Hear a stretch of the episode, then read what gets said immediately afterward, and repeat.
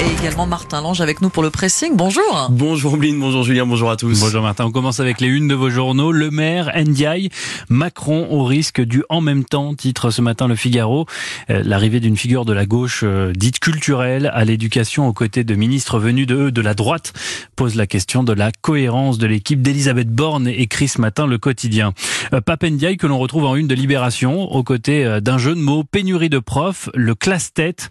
Alors que les recrutements sont au plus bas, le nouveau ministre aura fort à faire pour redonner de l'attrait au, métier d'enseignant. Et puis on termine avec le Parisien aujourd'hui en France qui consacre sa une au PSG.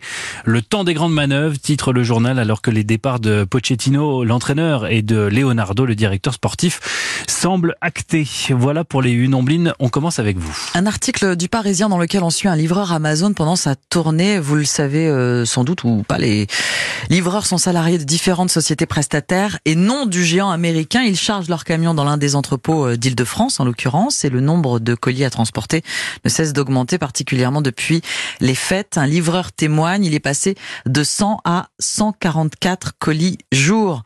La journée de travail dure 8 heures, 30 minutes pour déjeuner, pour les petites urgences pipi dans la journée bah ça attendra, ou alors on se débrouille.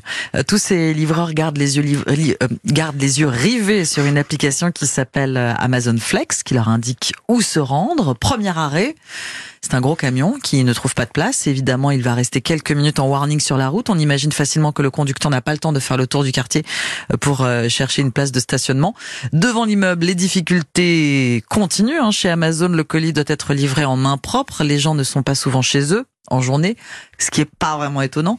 Donc les livreurs doivent téléphoner euh, aux particuliers s'il ne répond pas à la porte ou à l'interphone. S'ils peuvent laisser le colis dans la boîte aux lettres, encore faut-il la trouver cette boîte. Dans certaines résidences, c'est pas simple tant les rangées, les rangées sont nombreuses et souvent bah ça ça passe pas hein, dans la fente de la boîte aux lettres. Certains livreurs ont réussi à se procurer des clés de boîte aux lettres, celles dont sont équipés les postiers mais par leurs propres moyens, car Amazon n'en fournit pas. Le livreur repart de porte en porte, d'interphone en interphone, de boîte euh, en boîte toute la journée. parfois, il repasse là où il s'est arrêté quelques heures plus tôt.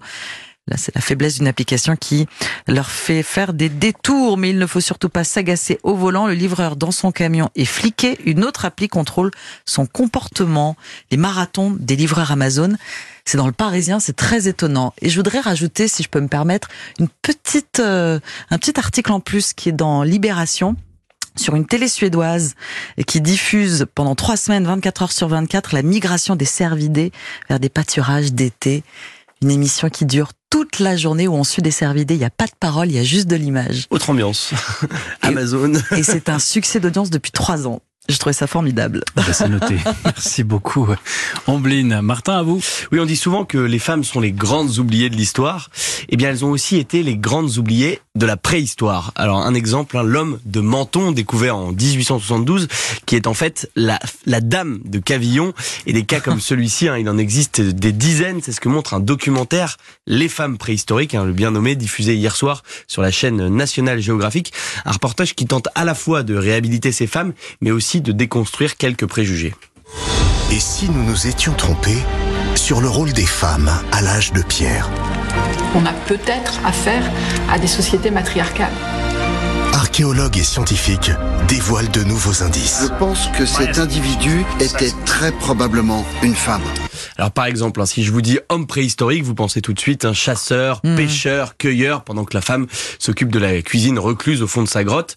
Sauf que les dernières euh, études montrent que tout ça est faux. Hein. Entre un tiers et la moitié des chasseurs de gros gibier étaient des femmes. Alors pourquoi ces constructions genrées? Eh bien parce qu'à l'époque où on a trouvé euh, tous ces vestiges, il était inconcevable d'imaginer une femme chef de tribu ou mhm. même chasseuse.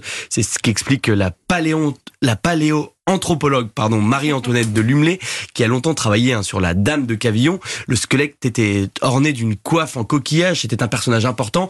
Ils se sont dit que ça ne pouvait être qu'un homme, mais pas de chance, hein, il s'agissait bien d'une femme, d'une femme. La taille des os de son bassin ne laisse aucun doute, estime la scientifique.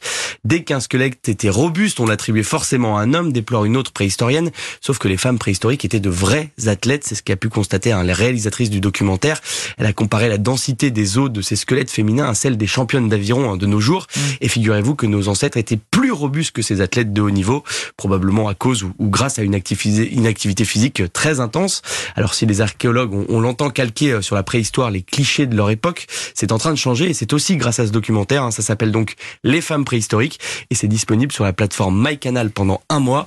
Quant à l'article, hein, c'est Les femmes préhistoriques aussi ont souffert de nos préjugés sexistes et c'est à retrouver sur le Huffington Post. Mmh. C'est Merci euh, Martin. Alors après les, les femmes préhistoriques, intéressons-nous maintenant aux femmes du présent et plus particulièrement aux américaines. Vont-elles perdre leur droit à l'avortement? La question est, est, sur toutes les lèvres outre-Atlantique depuis que le site Politico a révélé que la Cour suprême projette d'annuler l'arrêt Roe versus Wade, un texte adopté en 73 qui garantit le droit à l'avortement à toutes les femmes du pays, qu'importe où elles habitent. Or, si ce scénario se réalise, rappelle ce matin le Figaro, une vingtaine d'États conservateurs du centre et du sud sont prêts à interdire, voire criminaliser l'interruption volontaire de grossesse. Le Texas, par exemple, a déjà réduit le délai légal euh, à six semaines et insiste euh, ses citoyens à porter plainte contre les personnes qui aident les femmes à avorter, dont les chauffeurs de taxi qui les amènent dans une clinique. La perspective de l'annulation de l'arrêt Roe versus Wade suscite une vague euh, d'inquiétude dans le monde aussi de la technologie et de l'Internet, car la criminalisation de l'avortement prendrait en effet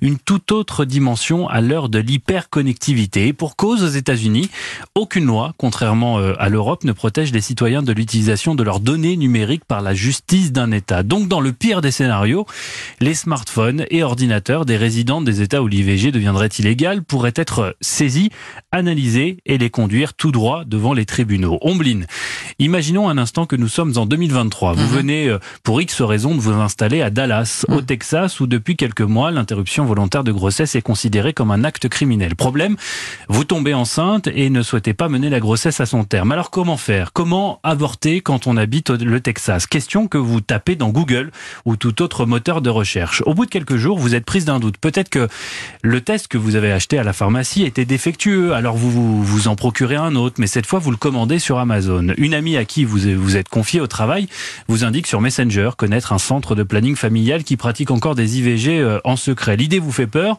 alors pour vous rassurer, vous allez voir à quoi ça ressemble, entrez l'adresse dans votre GPS. Et eh bien, mmh. vous voyez tous ces petits gestes du quotidien laissent des traces, mmh. des preuves qui pourraient être utilisées contre vous par un tribunal. Et ce n'est pas de la science-fiction. En janvier 2018, une habitante du Mississippi a été accusée d'avoir fait passer un avortement hors délai pour une fausse couche. Un homicide volontaire pour l'accusation qui se basait en partie sur le fait que la jeune femme avait tapé sur son smartphone les jours précédents acheter en ligne pilule abortive.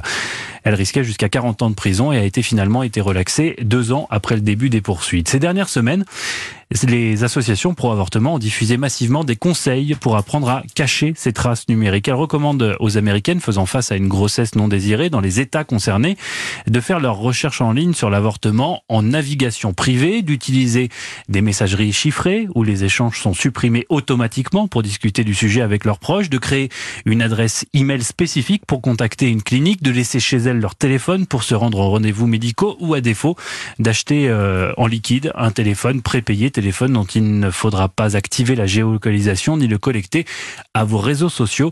C'est beau le progrès. Avortement, comment le, smartphone des Américaines pourrait se retourner contre elles, c'est à dire ce matin dans le Figaro. Donc c'est la préhistoire en fait.